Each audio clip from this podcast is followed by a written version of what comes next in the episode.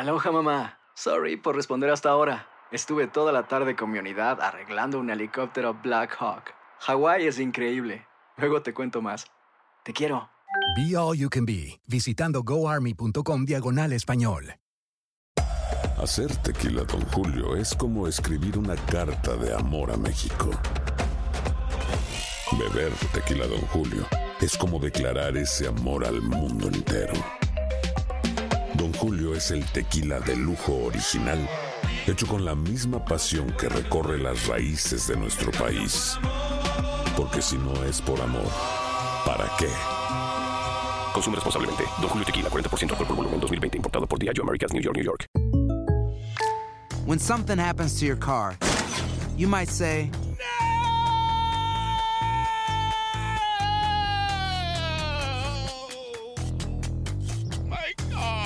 but what you really need to say is something that can actually help. Like a good neighbor, State Farm is there. And just like that, State Farm is there to help you file your claim right on the State Farm mobile app. So just remember, like a good neighbor, State Farm is there. State Farm, Bloomington, Illinois. Boost Mobile tiene una gran oferta para que aproveches tu reembolso de impuestos al máximo y te mantengas conectado. Al cambiarte a Boost, recibe un 50% de descuento en tu primer mes de datos ilimitados. O, con un plan ilimitado de 40 dólares, llévate un Samsung Galaxy A15 5G por $39.99. Obtén los mejores teléfonos en las redes 5G más grandes del país. Con Boost Mobile, cambiarse es fácil. Solo visita boostmobile.com. Boost Mobile, sin miedo al éxito. Para clientes nuevos y solamente en línea, requiere AroPay. 50% de descuento en el primer mes requiere un plan de 25 dólares al mes. Aplican otras restricciones. Visita boostmobile.com para detalles.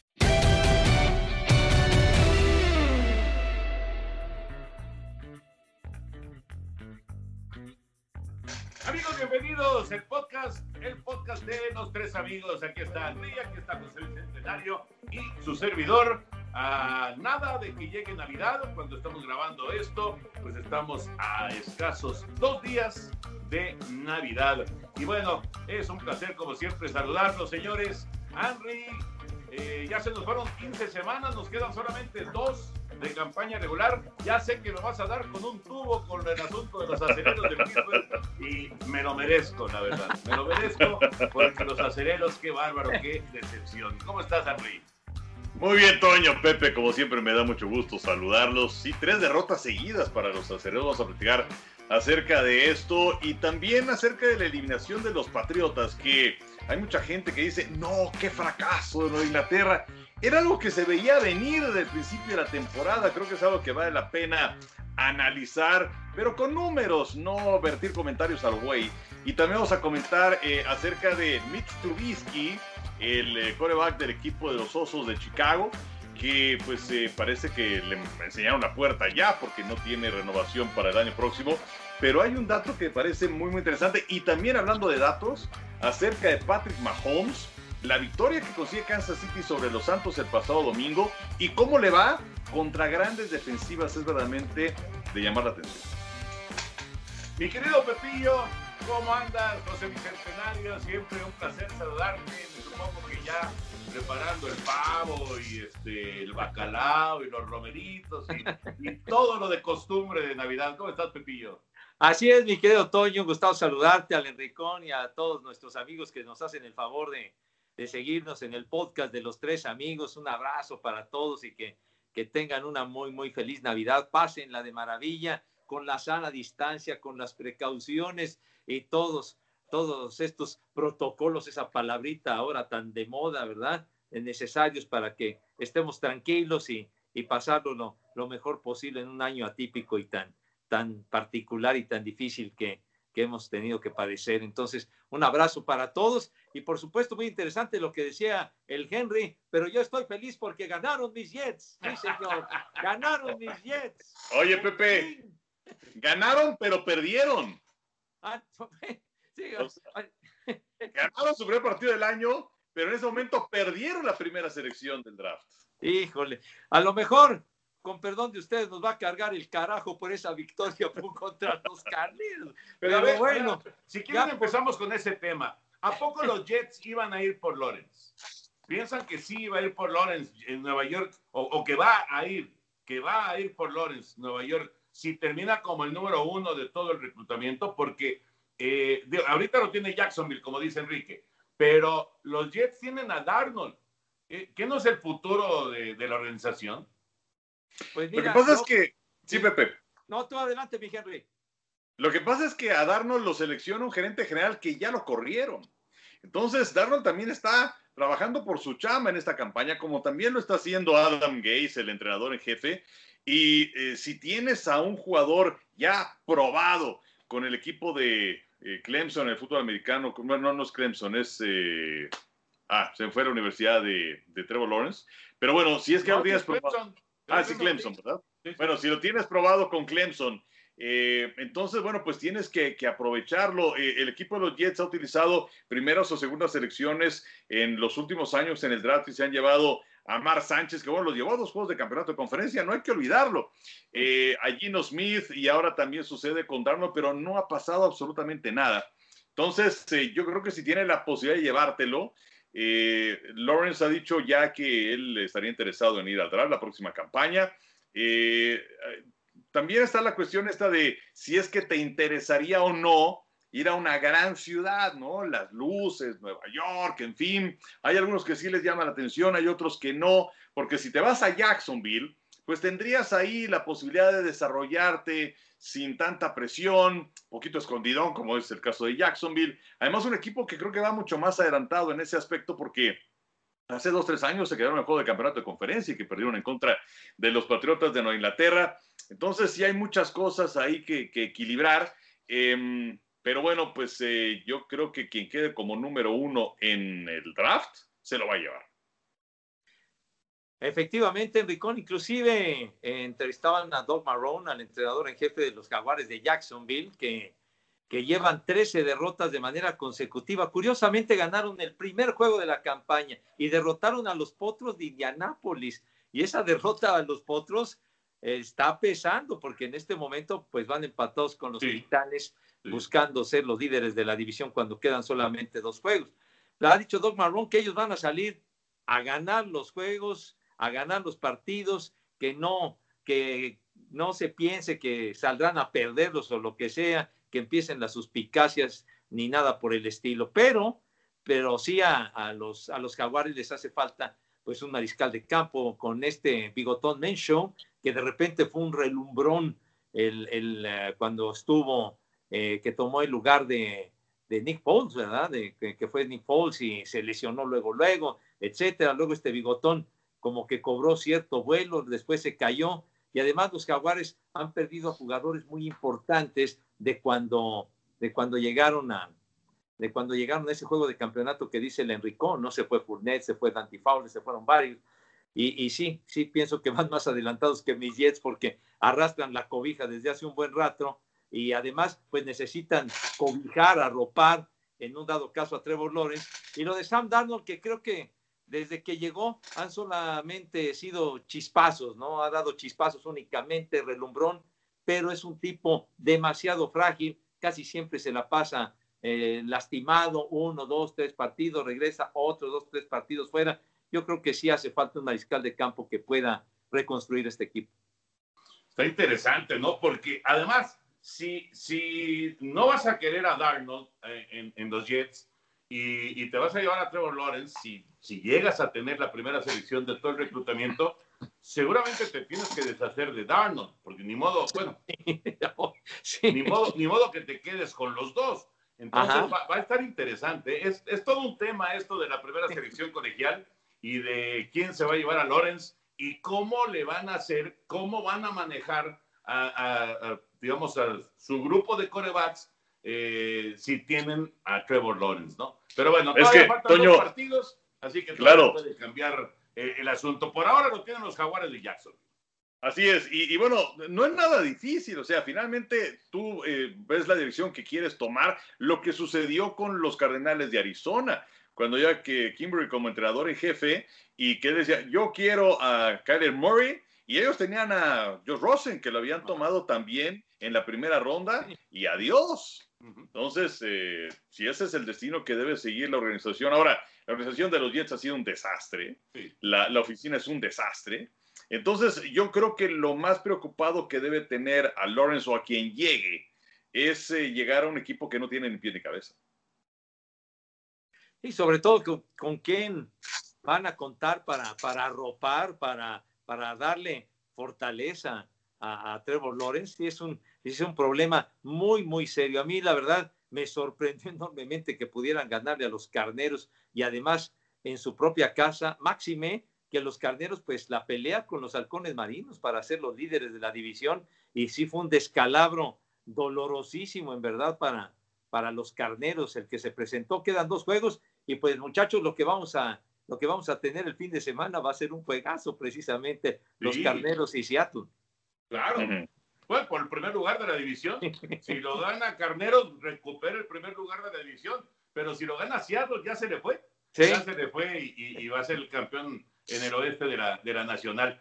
ahorita, ahorita me quedé pensando en, un tweet que puso Adam Schafter eh, el día de ayer, cuando termina el juego de Cincinnati en contra de Pittsburgh, eh, de lunes por la noche, y, y dijo, bueno, pone, como, como todo mundo esperaba, ganaron los Jets y ganaron los Bengalíes. Qué sorpresotas, ¿no? Qué sorpresotas, sí. verdad. ¿Qué onda? ¿Qué, ¿Qué, pasó con Pittsburgh, Henry? Yo, yo, sé que tú desde hace algunas semanas vienes diciendo que era un espejismo lo de las 11 victorias, pero perder con Cincinnati, o sea, Cincinnati llevaba dos triunfos y un empate antes del juego del, del lunes por la noche, ¿no? Entonces, digo, entiendo que Pittsburgh no, no es eh, el, equipo a vencer de la conferencia americana, pero ya en estos momentos ya digamos que eh, Mike Tomlin debe de estar muy preocupado con lo que está viendo con su equipo, ¿no? bueno, inclusive de ser el número uno de la conferencia americana ya son el número tres. Y puede ser hasta comodín. Claro, claro porque ahí vienen los Browns de Cleveland y eso vamos a platicar un momento más, pero los acereros el día de ayer, vamos cuando estamos grabando esto que es el martes, eh, cometieron demasiados errores, eh, una intercepción de Rotisberger, también un par de balones sueltos, eh, Rotisberger que tiene 19 yardas por aire en la primera parte del partido de este lunes. Eh, el ataque terrestre funciona algo con Snell, que tiene 86 yardas, pero fue el único que pudo correr el balón. Y Pittsburgh, Pittsburgh se convirtió en el equipo número 17 en la historia que inicia con marca de 11-0. Pero es apenas el tercero en la historia que después de tener marca de 11-0 pierde tres partidos consecutivos. Había sido antes los Carneros en el 69 y los Santos de Nueva Orleans en el 2009. Ahora, aquellos Santos llegaron al Super Bowl y lo ganaron. Pero eh, los Acereros se ve como un equipo endeble, es un equipo que no tiene ataque terrestre, que el ataque aéreo, eh, si no está a punto, Rotisberger, como pasó este lunes, las cosas no funcionan. Se lastimaron dos jugadores importantes a la defensiva como Dupree y también como Bush. Entonces, eh, Pittsburgh es un equipo que pues eh, nunca, nunca creí en ellos y ahora pues los veo muy, muy endebles. y sobre la cuestión del calendario, Pittsburgh tiene marca de 11-3 va contra Indianapolis este fin de semana y cierra contra Cleveland. En el caso de Cleveland, ellos van contra los Jets, que vamos, me parece que es un partido muy ganable, y luego en contra de los acereros. Entonces, eh, Pittsburgh le ganó el primer partido a los, a los Browns en la temporada, pero creo que bien podrían ser dos derrotas para los acereros y dos victorias para Cleveland, y con ello los Browns serían los líderes de la división. Sí, sí, sí, sí. puede pasar, claro se ve, se ve frágil el equipo de Pittsburgh. ¿Qué habrá pasado con, eh, entiendo lo del ataque, ¿no? Este, ha estado lesionado Conner, eh, Snell, pues solamente chispazos. Eh, el Big Ben me parece que lleva dos o tres semanas con, con, con, un declive muy, muy pronunciado. Pero ¿qué habrá pasado, Pepillo, con esa gran defensiva de Pittsburgh? Los, los han exigido demasiado en las últimas semanas demasiado tiempo en el terreno, con las lesiones que ya menciona Enrique. Eh, ¿Realmente qué, qué, qué, piensas que esté pasando con, con la defensiva, esta cortina de acero?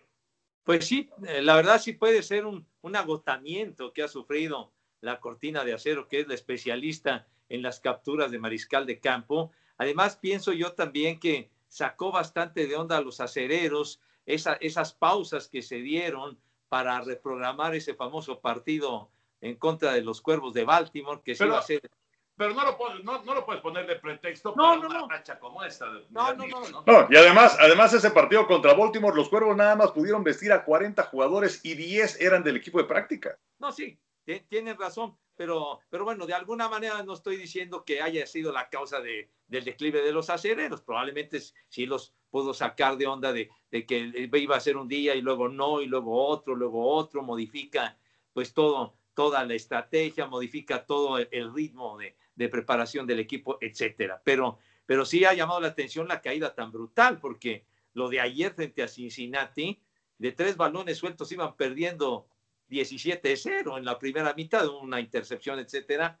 Luego la jugada que le hace el, el joven este, el tercer coreback, eh, Ryan Finley, la finta que les hace y se va por el lado de, de, de TJ Watt y les corre más de 20 yardas, pues fue una jugada que con eso enterraron a los acereros en la noche de lunes. Entonces, eh, sobre todo los bengalíes, nosotros transmitimos, transmitimos, ¿se acuerdan el primer duelo de estos equipos en la temporada?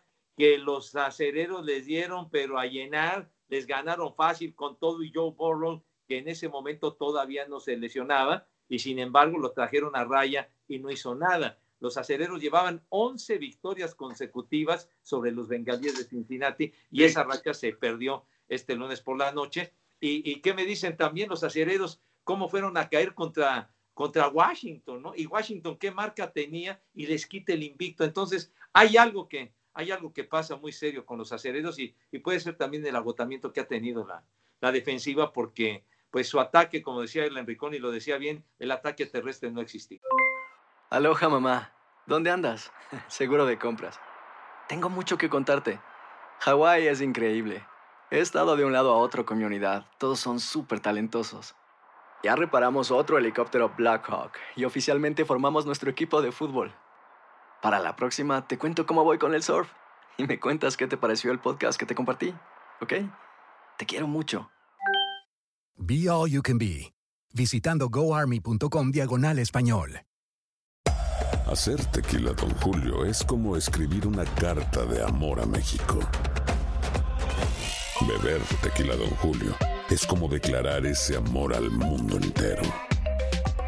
Don Julio es el tequila de lujo original, hecho con la misma pasión que recorre las raíces de nuestro país. Porque si no es por amor, ¿para qué? Consume responsablemente. Don Julio Tequila, 40% alcohol por volumen, 2020. Importado por Diageo Americas, New York, New York. When something happens to your car, you might say,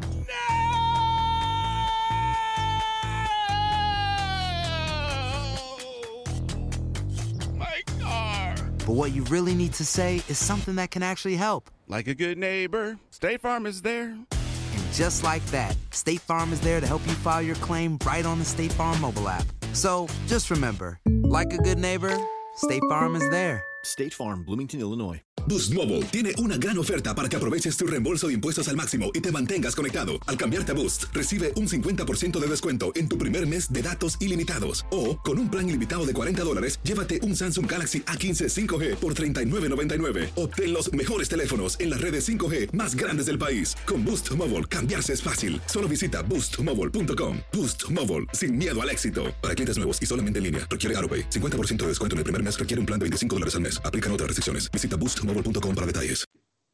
Oye, eh, eh, ahorita que dijiste de Finley, el tercer coreback de Cincinnati, qué bien, eh, qué bien corre el varón, ¿eh? Y qué, qué buenas, qué buenas jugadas de engaño realiza. eh, la- la- la- las ejecuciones son prácticamente perfectas y, y se comieron el engaño por lo menos tres veces los defensivos de Pittsburgh. Y, y bueno, una de esas veces fue para touchdown. Eh, Por cierto, y, y ya para salir del tema de los acereros, eh, ¿qué piensan sobre los bailes de Juju Smith Schuster en, eh, en el centro del campo rival sobre el eh, logotipo, en este caso de los bengalíes de Cincinnati? Eh, es, eh, dice Yuyu que no tiene nada que ver con faltarle al respeto al rival, pero bueno, creo que a ninguno le gusta que llegue un forastero a, a bailarle a su, a su, a su logo, ¿no? En, en- en el centro del campo.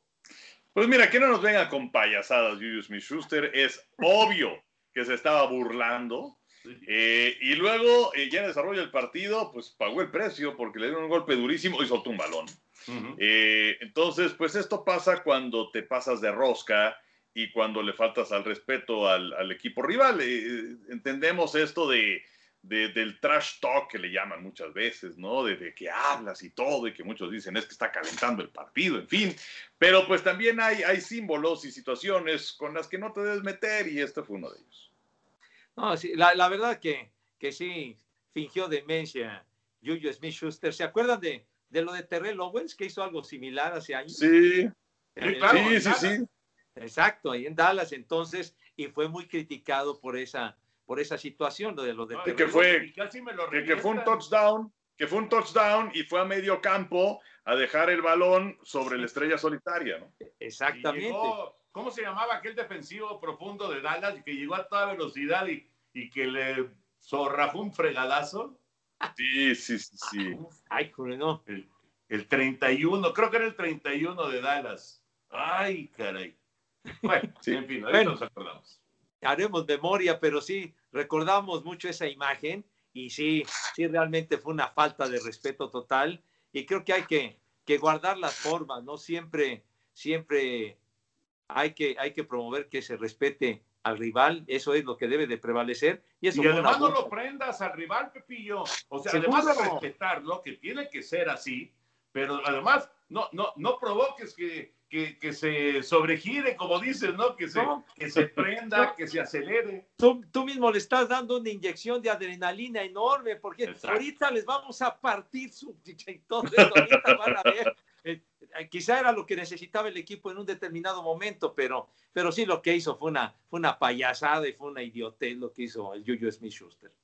Y estaba, y, y, y la verdad, hablando de adrenalina y hablando de, de cómo se veía Cincinnati, estaban eh, como, como dice el Pepillo, estaban enfogonados. No, ¿Cómo no? Además es un rival tradicional de los, de los, de los acereros desde que, desde que surgió la, la, fusión en 1970 fue cuando los encuadraron en, en, la división central de aquella época y entonces uh -huh. es, una, es una rivalidad muy, muy acendrada y entonces son de esos juegos así clásicos como un Washington Dallas. Sí, no se quieren, no se quieren. Que, que aunque vayas muy mal, cuando viene ese partido le echas el 110% porque no solamente va en juego el resultado, sino el orgullo, pues, ¿no? Y eso lo demostraron los bengalíes anoche. La última ofensiva de, de los acereros, aquella cuando tenían un tiempo extra y, y, todavía poco más de dos minutos, cuatro pases eh, incompletos y la defensiva de los bengalíes estaba jugando como si fuera de por medio el pase al juego de campeonato. Estaban motivadísimos. Sí, sí, sí, sí definitivamente. Bueno, calificados en Americana, Henry. Buffalo, justamente Pittsburgh, aunque no sabemos si va a ser campeón divisional, y Kansas City que domina la conferencia. Y son tres. Y en la nacional igual, tres clasificados hasta el momento. Seattle que ya consiguió el boleto.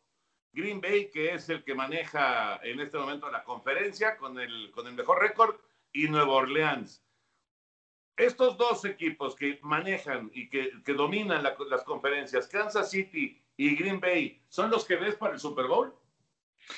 En el caso de Kansas City, sí, aunque eh, me gusta mucho Buffalo. Eh. Los Bills han hecho un gran trabajo y a lo mejor podrían dar alguna sorpresa y llegar lejos. Eh, podrían tener eh, la ventaja de jugar en casa hasta que vinieron a inventar juego de campeonato de conferencia que tuvieran que ir a Kansas City. Pero eh, los jefes sensacionales, el pasado domingo, ese partido que tuvieron en contra de los Santos de Nueva Orleans, con el regreso de Drew Brees, eh, Orleans que por un momento le dio la vuelta al marcador, pero después vino Kansas City para llevarse la victoria. Y aquí es donde viene un dato realmente interesante de Patrick Mahomes, porque eh, Orleans tiene una muy buena defensiva. Y en los partidos en los cuales ha enfrentado a una defensiva que está en el top 5 de la NFL, Patrick Mahomes, su marca es 9 ganados y 0 perdidos. Eh, mucho se dice acerca de que Kansas City, que si un calendario, que si no ha sido tan complicado, en fin, resuelven los partidos. Y tuvieron aquel accidente contra Las Vegas y estuvieron a punto de perder contra Las Vegas otra vez, pero muchas veces hay, hay un equipo que se te indigesta.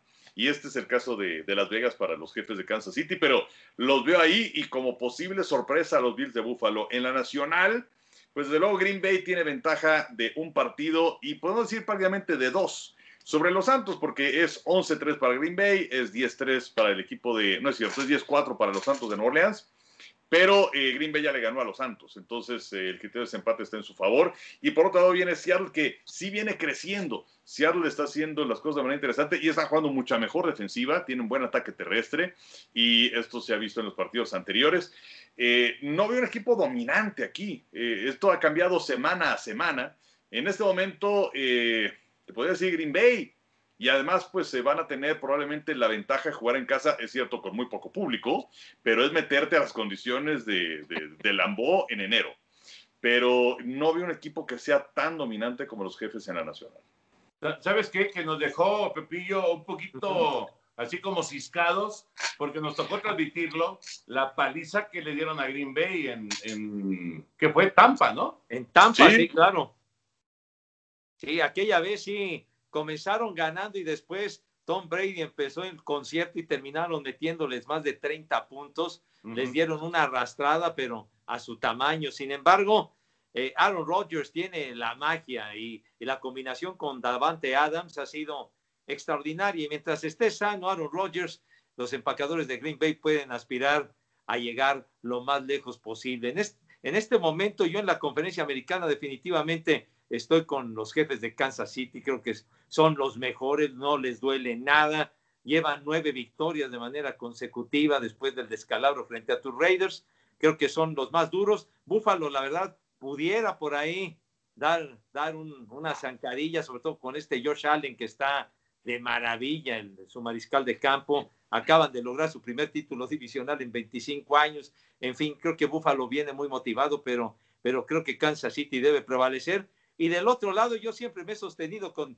con los halcones marinos de Seattle desde el principio. De repente dan sus bajones y luego, luego regresan, sobre todo la defensiva tan porosa, en particular la defensiva contra el pase, pero han mejorado, aunque tuvieron ese descalabro que fue realmente eh, inesperado en contra de los gigantes, ¿se acuerdan? Hace un par de semanas que solamente le anotaron 12 puntos a los gigantes teniendo una ofensiva tan explosiva. Pero en este momento creo que jefes de Kansas City y Green Bay llevarían mano para ir al Super Bowl. Y, ahorita que mencionas de Seattle, el domingo, en la transmisión que tenemos en TUDN después de, Blitz, vamos a tener justamente a Seattle en contra de Carneros, partido importantísimo porque eh, ahí se puede definir el oeste de la, de la Nacional, sobre todo después del resultado que eh, fue tan sorpresivo del tropiezo que tuvieron los, eh, los carneros, ¿no? En, el, en, su partido de, del fin de semana. Esa derrota que sufren los carneros le abre la puerta a Seattle para aspirar a ser el, el, campeón divisional. Y claro, Carneros todavía pues, puede tener la reivindicación RI si es que logra ganar el partido del próximo domingo. Muy, muy buen partido que vamos a tener sin duda a, por ahí de las 3.25 de la tarde en Canal 9. Sí, Toño, y bueno, en, este momento eh, los líderes divisionales en la nacional son Green Bay, Nueva Orleans, Seattle y Washington. Washington con 6-8 que perdieron este domingo en contra de Seattle, eh, abriendo ligeramente la puerta en la división para pues, los otros equipos. Dallas, Dallas tiene su mejor racha en la temporada porque ha ganado dos partidos seguidos. Ellos vienen con 5-9. Ahora, Washington estará cerrando. Washington, no hay que olvidar, le ganó los dos partidos a Dallas, así que Dallas tiene que quedar por encima de Washington. Así es. Pero bueno, Carolina y Filadelfia son los rivales de Washington, los que le quedan en el calendario. Ahora le queda Filadelfia y Gigantes. Y Gigantes va en contra de Baltimore y Dallas. Entonces, todavía hay muchas cosas por definir en el este de la Nacional. Pero bueno, por lo pronto, Gigantes eh, está eh, junto con los Vaqueros y con Filadelfia aspirando al primer sitio de esa división. Pero bueno, eh, los comodines en este momento de la Nacional son Carneros, que tienen 9-5, al igual que Tampa, pero Carneros ya le ganó a Tampa. Entonces, por eso es que el criterio de empate le favorece a los Carneros y luego está Arizona con 8-6. Y hablando acerca de Tampa, este regreso que tuvieron en contra de Atlanta el pasado domingo, regresando en desventaja de 17 puntos. Y cuando veías que Atlanta le iba a ganar un equipo de Brady, pues era prácticamente imposible el no recordar aquel Super Bowl de Atlanta contra Patriotas. Y estos números son sensacionales. Los números de Tom Brady en los últimos dos partidos contra Atlanta, es decir, el de este domingo y aquel Super Bowl. Tiene 48 completos de 65, el 74% de sus pasos completos, 602 yardas, 4 pases de anotación y 0 intercepciones. y evidentemente victoria en los dos partidos. Entonces, pues vaya que le tiene tomada la medida Tom Brady a los halcones de Atlanta. No, no, no, los halcones ven a, ven a Brady y se enferman. Eso, sí, Se los volvió a hacer, se los volvió a hacer, caray. Es, es increíble, ¿no? Y además eh, eh, estábamos pues viendo el desarrollo de ese partido y, y, y, decíamos, bueno, por más que Atlanta tome una ventaja cómoda, siempre va a estar ahí, ¿no? Este, en, en, en el recuerdo que Brady le regresó en un Super Bowl de manera increíble y que se los puede hacer y se los hizo otra vez el pasado domingo, mi querido Pepillo. Exactamente, o sea, siempre flotando el fantasma aquel. De el fantasma Brady. El fantasma Brady de los 25 puntos de déficit en el tercer cuarto y luego el tiempo extra y todo lo que pasó aquel día increíble.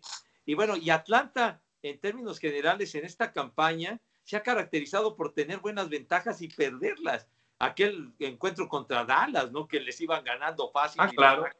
Que le sacan el juego increíble. Pero en esta ocasión, pues sí, ya, ya de plano, ya cuando ven a Brady, mejor, ya mejor ahí nos vemos. Va a encontrar la forma de, de ganar y fue muy bueno para Tampa porque necesitaban la victoria para, para mantenerse en el camino de clasificar. Y qué curioso porque todo indica que si Brady y los Bucaneros quieren jugar el Super Bowl en su casa, lo van a tener que conseguir en un camino que va a ser de puros viajes en la postemporada, ¿no? Porque todo luce para que a Tampa Bay, si, si va a ser camino completo hasta el Super Bowl, sea siempre visitando, ¿no?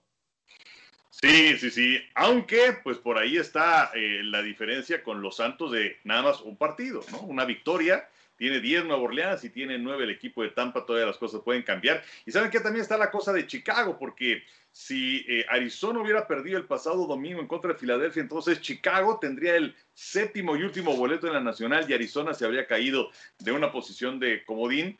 Y aquí es donde viene la cuestión de Mitch Trubisky, porque ustedes en qué, en qué lugar colocarían un muy distante tercer lugar o en qué sitio colocarían a Trubisky con respecto a Aaron Rodgers y a Deshaun Watson. Aloha mamá, ¿dónde andas? Seguro de compras. Tengo mucho que contarte. Hawái es increíble. He estado de un lado a otro con mi unidad. Todos son súper talentosos. Ya reparamos otro helicóptero Blackhawk y oficialmente formamos nuestro equipo de fútbol. Para la próxima te cuento cómo voy con el surf y me cuentas qué te pareció el podcast que te compartí, ¿ok? Te quiero mucho. Be All You Can Be, visitando goarmy.com diagonal español. Hacer tequila, don Julio, es como escribir una carta de amor a México. Beber tequila, don Julio, es como declarar ese amor al mundo entero. Don Julio es el tequila de lujo original, hecho con la misma pasión que recorre las raíces de nuestro país. Porque si no es por amor, ¿para qué? Consume responsablemente. Don Julio Tequila, 40% alcohol por volumen, 2020. Importado por Diageo Americas, New York, New York. When something happens to your car, you might say,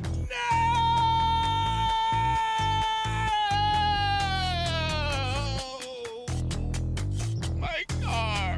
But what you really need to say is something that can actually help. Like a good neighbor, State Farm is there. And just like that, State Farm is there to help you file your claim right on the State Farm mobile app. So just remember, like a good neighbor, State Farm is there. State Farm, Bloomington, Illinois. Boost Mobile tiene una gran oferta para que aproveches tu reembolso de impuestos al máximo y te mantengas conectado. Al cambiarte a Boost, recibe un 50% de descuento en tu primer mes de datos ilimitados. O, con un plan ilimitado de 40 dólares, llévate un Samsung Galaxy A15 5G por $39.99. Obtén los mejores teléfonos en las redes 5G más grandes del país. Con Boost Mobile, cambiarse es fácil. Solo visita boostmobile.com. Boost Mobile, sin miedo al éxito. Para clientes nuevos y solamente en línea, requiere AroPay. 50% de descuento en el primer mes requiere un plan de 25 dólares al mes. Aplican otras restricciones. Visita boostmobile.com para detalles.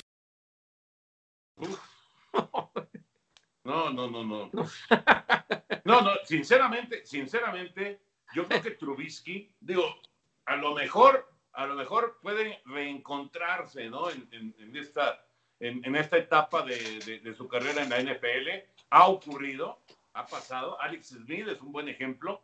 Alex Smith fue una enorme decepción cuando fue seleccionado por, por San Francisco. Primera selección de todo el reclutamiento y luego reencontró su camino, ¿no? Y, y, tuvo muy buenos momentos en Kansas City y, y, lo que hemos visto ahora en Washington y demás, eh, sobre todo antes de la, la lesión tan grave. Entonces Trubisky podría recuperarse, pero hasta el momento, o sea, si lo quieres comparar con Rogers, e inclusive si lo quieres comparar con Deshaun Watson Henry, pues ahora sí que ni, al, ni, a los tobillos, ¿no? ¿no? No, ahora sí, como dicen por ahí, ni al caso, ¿no? Es lo de, lo de Mitch Trubisky, que ha quedado a deber, es otro mariscal de campo de chispazos, nada más de chispazos, pero no con una regularidad que, que se desea para que los Osos de Chicago lleguen lejos. Inclusive comenzó la temporada como titular, arrancó el equipo requete bien porque Chicago ganó cinco de los primeros seis juegos y no, hombre, todo esto, aunque él empezó a fallar y Nick Foles tomó su lugar, pero después vino una caída. pero a ver, Pepillo, sentaron a Trubisky cuando estaban ganando los Osos. Estaban ganando los osos. No, no gracias a Trubisky a lo mejor, pero estaban ganando los osos y lo sentó el coach. El, señor Nagy lo sentó. Y puso a, a Foles. Y luego Foles fue un desastre también. Y, se, se, lastimó. Pero, pues, pero eh, eh, eh, digamos que Trubisky sí es de chispazo, sin duda, ¿no? Pero cuando lo sentaron, es, la, vez más rara que, se ha visto de que sienten a Trubisky porque estaban ganando. Sí, ahora, y Trubisky sabemos que no le dieron la opción, eh, tenía opción del año próximo y el equipo de Chicago no la tomó.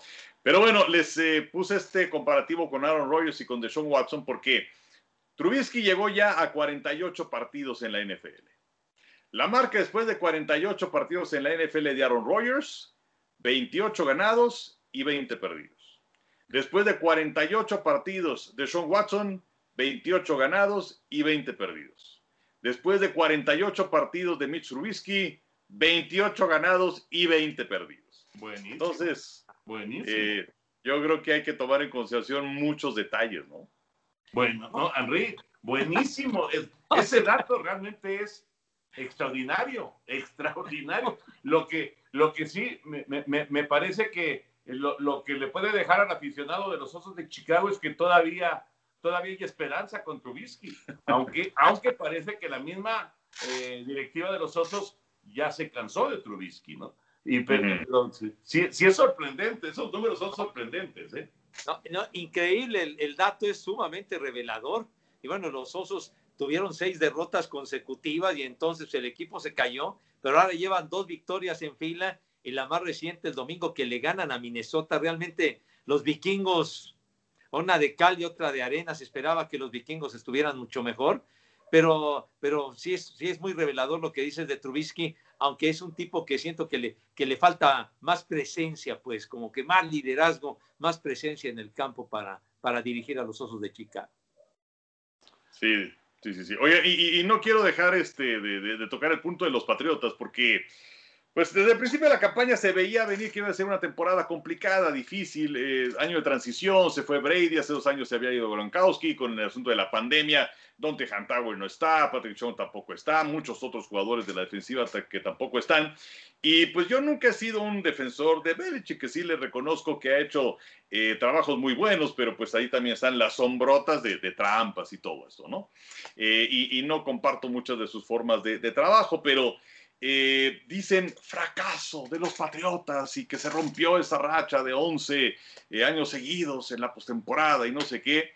Pero si te pones a ver el roster, eh, es lo malo de hacer comentarios a lo güey, pero si te pones a hacer una, una, pequeñita tarea del roster de los Patriotas, del roster que tuvieron habilitado para el partido domingo anterior en contra de Miami, por ejemplo, tuvieron a tres jugadores que llegaron como agentes libres novatos o jugadores de primer año, es decir, nadie los seleccionó, nadie los peló. Tuvieron a siete novatos que tomaron en el draft. Entonces ahí estás hablando acerca de 10 jugadores de un roster de 53 que provienen de su primera campaña.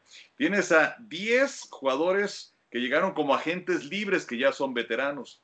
Y tienes a dos que tomaron, eh, que otros equipos los dejaron en libertad, que son los famosos waivers. Entonces estás hablando de que son 22 jugadores de un roster de 53. Y por ello es que creo que el hecho de que los Patriotas tengan marca de seis victorias en esta temporada y que los hayan eliminado hasta ahora, es un gran trabajo de Belichick desde mi punto de vista.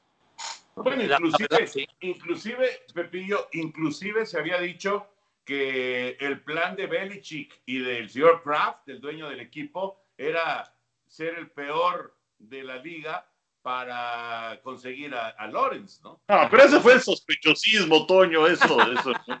bueno, pero, pero a lo que voy, eh, ahí está el trabajo de Belichick, porque con un, con un plantel muy disminuido, con un roster realmente muy, muy flojito, ha logrado cosas muy interesantes, ¿no? Sí ha sido un equipo de altas y bajas muy marcadas, ¿no? Muy, muy marcadas. De repente han dado unos juegazos, a los Raiders les pasaron por encima. Eh, el otro día, ¿a quién dejaron en, en cero? A cargadores. Ah, 45-0 le ah, metieron. Pero a Herbert, además, a, a un coreback como Herbert, que llegó y, y, la verdad la está haciendo de maravilla. Y, y, y, de repente ha tenido unas caídas brutales, ¿no? Uh -huh. De repente el equipo se ha visto muy mal. Pero, pero yo, yo, yo estoy de acuerdo con Enrique. Me parece que el trabajo de, de, de Belichick ha sido bueno y de ninguna manera se puede considerar como un fracaso. Se veía venir que no iban a calificar los Patriotas.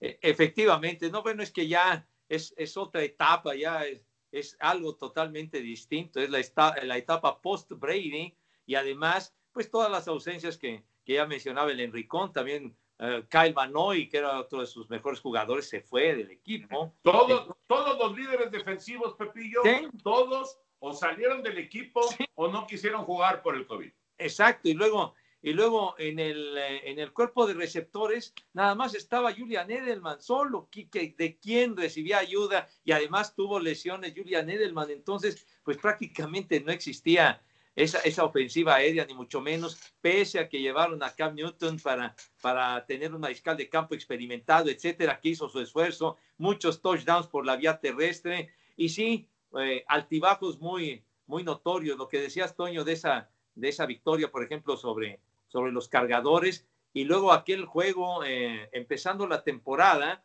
que le dieron una batalla tremenda a los halcones marinos de Seattle que les iban a ganar y en la última jugada detuvieron en la yarda 2 a Cam Newton si no hubiera ganado Nueva Inglaterra a Seattle por ahí de la semana 2. Entonces dieron muy buenos juegos, otros no tanto, pero, pero pues ni hablar, ¿no? Desde el 2008 que no clasificaron con la lesión aquella de Brady en el juego inaugural frente a Kansas City, pero para mí seis victorias con las circunstancias que han rodeado a, a Nueva Inglaterra me parece que es un buen número.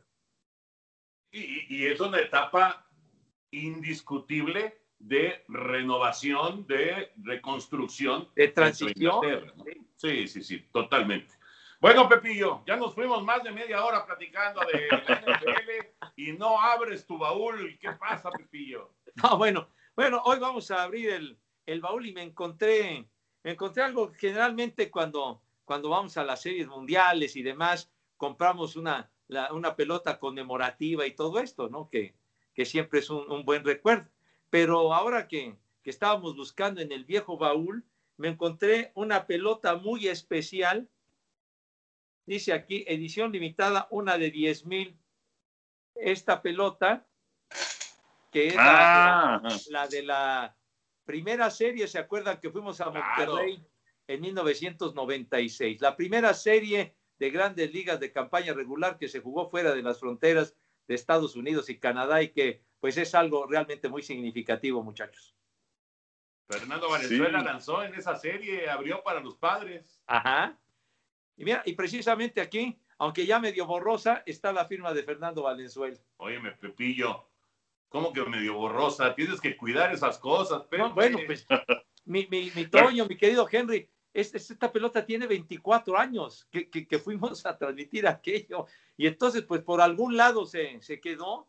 Y pues ahora sí, rescatando, rescatando, que me la voy encontrando y creo que, pues creo que valía la pena mostrarla porque fue un hecho sumamente significativo lo que nos tocó vivir y transmitir, porque pasamos los tres juegos de aquella serie de los Mets y, y los padres de San Diego. Sí, que además se juega en México porque iba a haber una convención política en San Diego y entonces se eh, movieron la serie, la trajeron a México, cosa que fue realmente sensacional.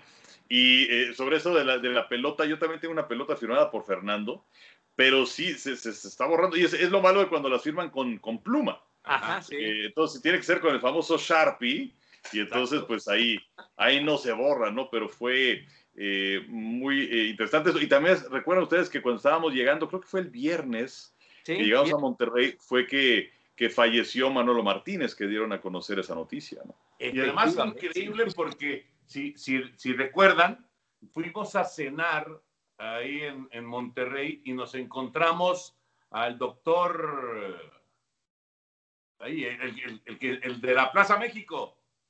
Ay, ay ahorita lo famosísimo, de un apellido muy especial.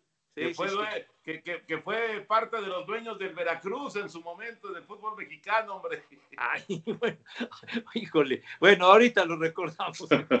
bueno, y, y, él era el que manejaba la Plaza México. Ah, Rafael Herrerías. El doctor Herrerías. Ah, bueno. Sí, el doctor sí, Herrerías. Y, y, y ¿no, ¿no, te acuerdas, Henry, que nos, nos, nos, acercamos con el doctor Herrerías y él nos empezó a platicar de Manolo Martínez? Híjole, Toño. Me acuerdo que fuimos a Monterrey.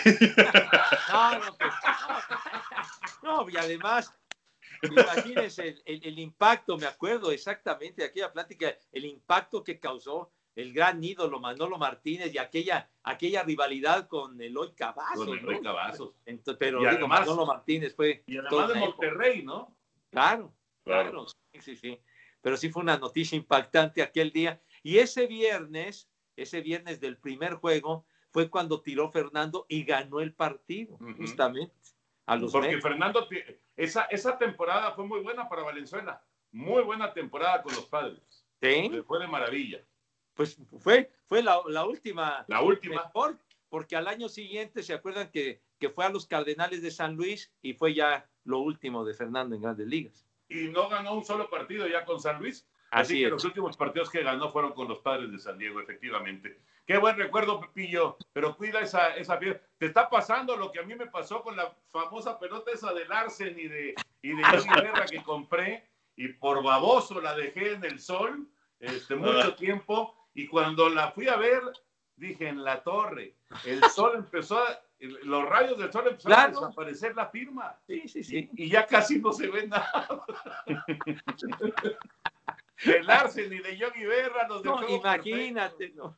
Pero bueno, en fin, ¿qué le vamos a hacer? Muy buen recuerdo, Pepillo. ¿Y, y, y, tienes otras pelotas o, nada más esa tienes de recuerdo? ¿Qué, qué pasó, Toño? No, no, no, no, no. En el buen sentido de la palabra. Ah, no, pues tenemos de, tenemos de, pues la, la, la, gran mayoría de las series mundiales o cuando vamos, generalmente ya ven que compramos una, una, una de las pelotas conmemorativas, ¿no? Pero pues esta me llamó la atención porque pues fue algo, fue algo especial lo que se dio en aquella ocasión que, que estuvimos presentes y que fuimos a hacer esa serie poquito después de que estuvimos trabajando, que estuvimos como un mes en Atlanta en los Juegos Olímpicos del Centenario. Apenas llegábamos de Atlanta y nos fuimos a, al béisbol. Ah, eso sí no me acordaba, la verdad. ¿Y saben qué otro detalle de ahí? ¿Se acuerdan que Alfredo Tena nos visitó en el, en el palco de transmisión? Claro, claro, sí. Sí, sí, sí. Ahí tenemos fotografías, estamos con Alfredo en el, en el dugout, eh, donde estaba con Fernando Valenzuela y este, aquel tiempo. Sí. Aficionado de, del béisbol también, Alfredo, además de ser un, el, famoso capitán Furia, ¿no? Oigan, eh, muy bien, Pepillo, cerramos el baúl.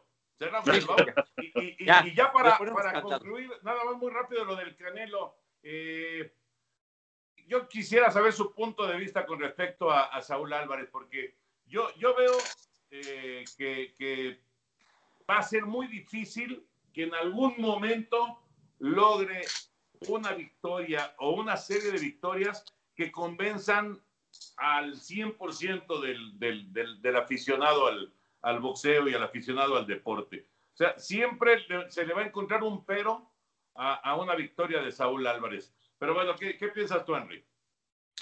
Pues que así es, o sea, eh, polariza la, opinión, eh, la gente ve las peleas del Canelo para que gane o para que pierda. Eh, es cierto que en un principio quizás sus rivales eran un poco cuestionables o, habían sido grandes boxeadores, pero que ya tienen una edad un poco avanzada. se dice que es un producto de la televisión, pero pues finalmente creo que todos son de, de la televisión. La cosa es aprovechar esa ventana, porque pues hace algunos años eh, tuve la, oportunidad ahí de íbamos casi cada 15 días o lo que sea, que si a Tuxtla Gutiérrez, que, a Guadalajara o que a Los Cabos o que a Mochido, no sé, me tocó ver muchísimas de esas funciones y pues eh, dándole oportunidad a muchos, ¿no? De mostrarse.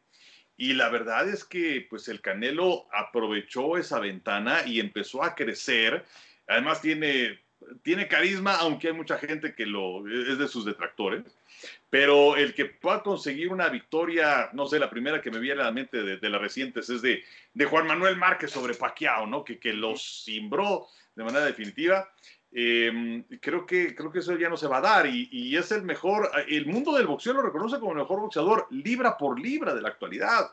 Eh, y ahora lo que estará buscando es eh, hacerse todos los eh, cinturones de la categoría supermediana, pero eh, no sé, aunque le gane al que sea, y si se da un tercer combate contra Golovkin, no, bueno, es que Golovkin, y si le gana, es que Golovkin ya tiene 38 años y el Canelo tiene 30. O sea, ese, reconocimiento yo creo que no se va a dar nunca. Quizás con el paso del tiempo se le vaya a recordar como uno de los grandes boxeadores mexicanos de la historia, pero en este momento yo creo que eso ya no va a suceder. No, yo, yo en este caso, la, la, la verdad, este, de lo de la pelea del sábado, Smith, el, rival este, el jirafón este, pues no traía no traía gran cosa. Se ha cuestionado también bastante una buena cantidad de, rivales que ha tenido que pues no, no han mostrado mucho o, o que no han ofrecido una, una, resistencia capaz de brindar un pleito atractivo. Yo creo que de lo, de lo más reciente, de lo que yo recuerdo, brillante con, contra Golovkin, ¿no? Pero yo siento que el Canelo es un excelente boxeador, lo que dicen de maravilla, pero siento que lo que le falta es tener ese carisma, ese arrastre para tener la categoría de ídolo. Mi, mi padre decía eh, respecto al carisma, él decía tener ven acá, y creo que eso ya va dentro de la personalidad de alguien, ¿no? Por ejemplo, de, de, lo hemos visto en, en, en, otras disciplinas, por ejemplo, si nos vamos, perdón mi Henry, pero es una referencia nada más, de Enrique Borja, además, uh -huh. gran delantero, etcétera, y que, y que hizo época, tenía ese carisma, tenía ese, ese arrastre, pues, que no han tenido otros, que quizá lo han superado en cuanto a goles y lo que sea, pero que no han tenido esa personalidad y ese carisma de un Enrique Borja. Y en el boxeo, de, el carisma de un Olivares, el carisma de, de, de Salvador Sánchez, por ejemplo, o del Mantequilla Nápoles, pues, pero de Julio. Yo, siento, yo siento eso. De Julio, ¿no? De claro. Julio, por supuesto, ¿no? De Julio. Yo me acuerdo de las peleas de Julio César Chávez y ya de estados a ver, a ver a qué horas y sin a ver del pago por evento o a, o a mí me, me, me, llegó a tocar que del pago por evento que si no podía de plano yo me iba a Televisa en la noche a ver la pelea ahí en el estudio como todo todo no pues si no tenía un el acceso mi gente no no me digas así no no como que puedo no no no no pero pero era, era eh, el, ahora sí que el César del boxeo no entonces causaba una expectación tremenda contra el rival que enfrentara, ¿no? Pero también Julio César, independientemente de la enorme calidad que siempre lo acompañó, yo creo que tenía ese, ese carisma y ese don de, atraer la atención de la gente, ¿no? Nah. Es, es, es, bien interesante, ¿no? Eso porque a final de cuentas, el que se convierte en ídolo no es precisamente el mejor. Exacto. ¿No? O sea, claro. Eh, ahorita que decías de Enrique Borja, y fue un gran goleador, Enrique, ¿no? Y muy querido, y, y, y la verdad que es tipazo y demás. Pero no, no, es el mejor delantero en la historia del fútbol mexicano. No, no, no. Y pues no, embargo, bueno, aún, así, aún así ganó tres títulos de goleo consecutivos, ¿eh? O sea. No, no, no. Fue un grande, fue un grande, por supuesto. Pero no fue el mejor delantero de México en, en la historia. Y sin embargo, es un idolazo. Y todavía reconocido, ¿no? Sí, por supuesto. Y, y querido, ¿no? A diferencia que del chicharito ese y no sé qué tanto, o sea, para claro. nada, ¿no? No, no para nada. Y, y, lo que pasa es que el carisma, pues sí, estos deportistas nacen con él o no nacen con él, o sea, no lo puedes comprar Exacto. en la farmacia, ¿no? Uh -huh. es, es el caso de, de, Hugo Sánchez, por ejemplo, ¿no? Que sí puede ser el mejor delantero mexicano en la historia, pero que era quizás un poquito el caso como del Canelo. Sí, sí, tienes razón. Eh, ma, ma, a ver, en el caso de Hugo Sánchez, bueno, ya lo platicaremos porque ya, ya, nos, ya nos colgamos, pero eh, yo creo que Hugo Sánchez sí tuvo todo el reconocimiento eh, de, de, de, de, la afición, Henry. O sea, bueno, sí, bueno, reconocimiento sí, Toño, y, bueno, creo que no me expresé bien. O sea, reconocimiento sí, pero carisma, así un Borja, un Campos, un Cuauhtémoc, un... Yo creo que no. ¿Sabes qué? El, carisma, eh, lo que dices, el reconocimiento, pero es diferente a la idolatría, ¿no? la idolatría por, por Borja. Pero, pero, es que estamos hablando del Canelo y, y, al Canelo no se le reconoce, muchos no, le reconocen. a otros sí se le reconoció. Sí, sí, sí, sí, sí. De acuerdo, de acuerdo. Bueno, oigan, ya para despedirnos, porque creo que ya Ricardo y todos nuestros compañeros se están poniendo nerviosos. Rápido. Viene Navidad, viene Navidad. Eh, bueno, probablemente algunos que están viendo este podcast o lo están escuchando, pues ya pasó Navidad. Pero esto cuando lo grabamos, faltaban dos días para Navidad. Y al decir Navidad, Henry y José Bicentenario, ¿qué relación le dan con el deporte? Así, de entrada, de, de, de primer golpe, de, primer recuerdo, Navidad y el deporte. Pues eh, a lo mejor no, no concretamente 25 eh, de, diciembre, pero pues sí la época y tazones colegiales. O sea, es lo primero que se me viene a la mente de desde ser niño y de prender la tele en la tarde o en las noches cuando había partidos y, y ya más adelante, bueno, pues que nos tocó transmitirlos, pero y luego pues ya nos dejaron sin nada. Pero este, sí, desde luego los, los tazones colegiales. No, fíjate que, ahora que, dices de Navidad, me vienen a la mente dos recuerdos rápidamente. Primero, la Navidad del 71, cuando fue el partido inolvidable de Kansas City y los Delfines de Miami de tiempo extra, que gana, eh, que gana Miami con Garo Premian, que es que el partido más largo de, de, playoff. la historia, ¿no? De toda la historia. la historia, que fue un partido dramático, increíble en el, viejo estadio de los, de los jefes, en el estadio que tenían antes, en el municipal. Que fue el último partido que se jugó ahí. Ándale, en ese estadio, eh, lo recuerdo perfectamente, Navidad del 71, ahí, que estaba uno por acá, que, que, que estaba la comida, espérame, porque me voy a ver la tele porque está el juego buenísimo, o me llevo lo que, lo que sirvan, me lo llevo para, para ver el juego, ¿no? Entonces lo recuerdo, lo recuerdo muy bien, la, emotividad, lo de Jan Stener fallando goles de campo increíbles para ganar, lo desperdició y ha, sido uno de los mejores pateadores de la historia. Y también recuerdo un, un, día de Navidad que transmitimos, transmitimos en a mediados de los 80 el tazón ese azul y gris donde tuvo su último juego colegial, ni más ni menos que Jerry Rice. Lo transmitimos nosotros un, un día 25 de diciembre, me acuerdo bien. ¿Y quién iba a decir? No me acuerdo. Que en ese tazón, que en ese tazón iba a surgir, pues quizá el más, grande receptor de toda la historia, y nosotros Y además el tazón azul y gris de universidades, digamos, digamos de bajo perfil. Sí, sí, sí, sí. Era complicado transmitir esos juegos. Muy complicado transmitir esos juegos, pero mira, eh, yo la verdad, lo primero que me acordé con Navidad eh, cuando, cuando lo, lo, lo, estaba yo pensando, lo primero fue la NBA. Y mira que yo no transmito NBA, pero fue lo primero que pensé porque es clásico, ¿no? Tradicional que haya partidos de NBA en, en, el, en el día de Navidad. Que por cierto, Henry, ya va a empezar la temporada, ¿verdad? Ya, pues la, la temporada, de hecho, hoy martes que estamos grabando el podcast empieza. Ah, hoy arranca. Sí, sí, sí, hoy martes. Wow. Pues ya, ya regresó entonces el básquetbol. Bueno, eso fue lo primero que me acordé. Y lo segundo que me acordé fue precisamente lo que decías, Pepillo, el juego de Navidad de, Kansas City y Miami, el más largo, el partido más largo en la historia, doble tiempo extra, el partido más largo en la historia. Y, entonces empecé a ver algunos datos justamente de ese partido y ahí es donde me encontré que fue el último juego del viejo estadio de, de los jefes de Kansas City antes de que se fueran al Arrowhead. Eh, sí, ¿verdad? Sí, al Arrowhead, exacto.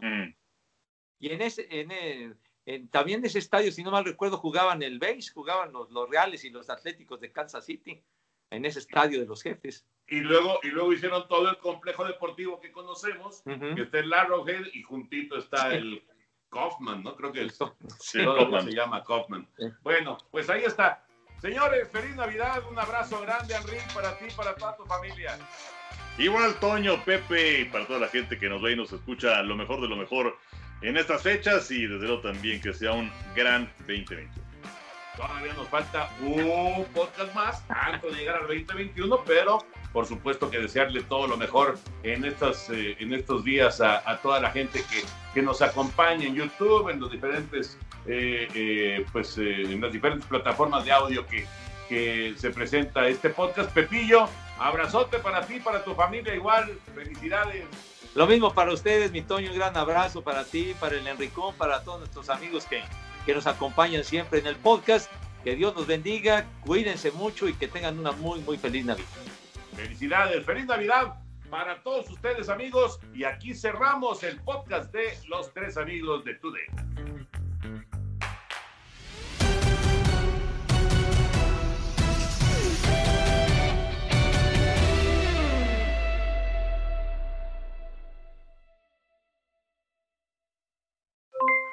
Aloha mamá, ¿dónde andas? Seguro de compras. Tengo mucho que contarte. Hawái es increíble. He estado de un lado a otro con mi unidad. Todos son súper talentosos. Ya reparamos otro helicóptero Blackhawk y oficialmente formamos nuestro equipo de fútbol. Para la próxima te cuento cómo voy con el surf y me cuentas qué te pareció el podcast que te compartí, ¿ok? Te quiero mucho. Be All You Can Be, visitando goarmy.com diagonal español. Boost Mobile tiene una gran oferta para que aproveches tu reembolso de impuestos al máximo y te mantengas conectado. Al cambiarte a Boost, recibe un 50% de descuento en tu primer mes de datos ilimitados. O, con un plan ilimitado de 40 dólares, llévate un Samsung Galaxy A15 5G por $39.99. Obtén los mejores teléfonos en las redes 5G más grandes del país. Con Boost Mobile, cambiarse es fácil. Solo visita boostmobile.com. Boost Mobile, sin miedo al éxito. Para clientes nuevos y solamente en línea, requiere AroPay. 50% de descuento en el primer mes requiere un plan de 25 dólares al mes. Aplican otras restricciones. Visita boostmobile.com para detalles. Si tú o alguien que conoces está pasando por una situación difícil o por una crisis de salud mental, la línea 988 de prevención de suicidio y crisis te brinda apoyo especializado 24 horas al día, 7 días a la semana. Solo llama al 988. Cuando llamas al 988, te conectarán con consejeros especializados que escucharán tus inquietudes y te brindarán apoyo en español. Simplemente llama o textea al 988. Hay esperanza. La línea 988 funciona. Si no sabes que el Spicy McCrispy tiene Spicy Pepper Sauce en el pan de arriba y en el pan de abajo, ¿qué sabes tú de la vida? Para, pa, pa, pa.